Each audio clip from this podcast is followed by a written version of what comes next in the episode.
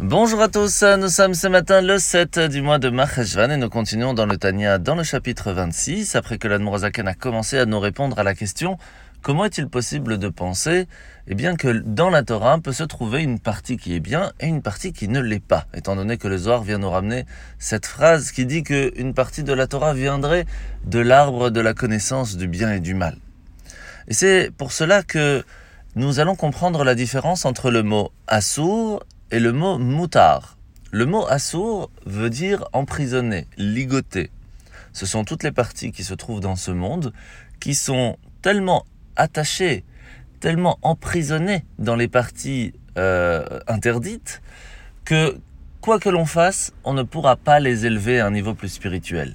Par exemple, prendre un, prendre un aliment pas cachère, faire la bénédiction dessus, ça ne sert à rien, parce qu'on ne pourra pas l'élever à, un niveau spirituel, car il est interdit, il est assourd, il est ligoté et il ne pourra pas s'élever. Le moutard, par contre, qui représente ce qui peut être élevé à la sainteté, alors on va pouvoir faire quelque chose en l'utilisant pour quelque chose de bien. Et c'est pour cela qu'il faut faire la différence entre l'étude même de la Torah et les objets sur lesquels nous parlons. Le savoir comment trancher une loi, comment réfléchir, quelle est la pensée de Dieu, quelle est la mission que Dieu nous a donnée, et ce, par l'étude de la Torah, nous allons pouvoir le comprendre, et savoir qu'est-ce qui est moutard et qu'est-ce qui est assour. Qu'est-ce que fait partie des choses qui ne sont pas bien, et la Torah vient nous l'expliquer, et qu'est-ce qui est bien et qu'est-ce qu'on va pouvoir élever. Et c'est pour cela que lorsque l'on parle de l'étude même, le corps même de l'esprit de la Torah, là, on ne parle pas du tout ni de l'arbre de la vie, ni l'arbre de la connaissance du bien et du mal, puisqu'on parle directement de la sagesse divine. C'est ce qui va venir après cela, ce qui est attaché au monde. Alors il y aura une partie de l'étude qui sera plutôt attachée à la partie spirituelle et une autre à la partie de la connaissance du bien et du mal. Alors, nous sommes aujourd'hui euh, dans, le, dans la mitzvah négative numéro 42. C'est l'interdiction de porter un habit qui serait fait de lin et de laine, ce qu'on appelle le chatnez. Mitzvah positive numéro 210.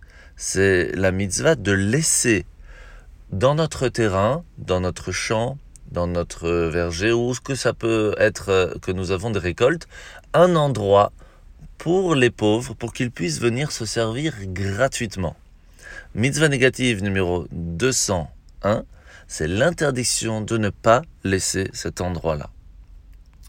Alors, de façon générale, beaucoup de gens peuvent penser que pour pouvoir réussir à avancer dans la Torah, dans le mitzvot, dans notre judaïsme, il est important d'abord de comprendre, puis en fin de compte de faire.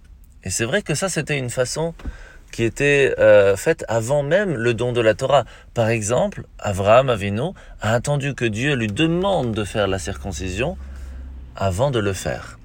Par contre, ce qui est intéressant, c'est qu'à partir du moment de la Torah, et même depuis Abraham Avinu à ce moment-là, c'est l'inverse qui va se faire. Nous faisons d'abord la Brit Mila alors que nous sommes tout petits. Et à partir de là, nous allons pouvoir commencer à faire la Torah et apprendre à le faire convenablement. Cela nous apprend que quelle que soit la façon de notre compréhension de notre foi, entre guillemets, eh bien, il faut faire. On a la possibilité de mettre les téphilines, faites, parce que ça va réveiller votre âme, et à partir de là, vous pourrez aller très loin. La mitzvah de ce matin, la paracha, pardon, de ce matin, parachat Lech Lecha, nous allons voir que Lot, le neveu d'Abraham, qu'il avait accompagné en Israël, va être euh, un petit peu trop embêté par l'idéalisme de Abraham de toujours faire les choses bien. Alors, que va-t-il faire? Il va partir du côté de Sodome et Gomorre et il va se faire emprisonner dans une guerre. Abraham va faire la guerre pour pouvoir le secourir et 10% du butin de la guerre qu'il va gagner, il va les donner au roi de Yerushalayim qui s'appelait Salem à ce moment-là, qui était Malkitzedek, en fait le fils de Noach Shem.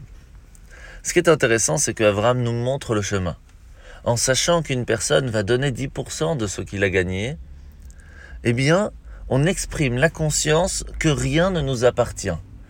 Quelle que soit la façon dont l'argent est arrivé chez nous, que ce soit par notre travail, par nos efforts ou même par cadeau, eh bien, on se doit de partager 10% aux pauvres. Et ça, c'est quelque chose qu'Avraham vient nous apprendre dans la paracha, d'où l'importance, nous aussi, de savoir que si nous allons avoir cette conscience et partager ce que l'on a, de retour, Hachem nous bénira. Bonne journée à tous et à demain.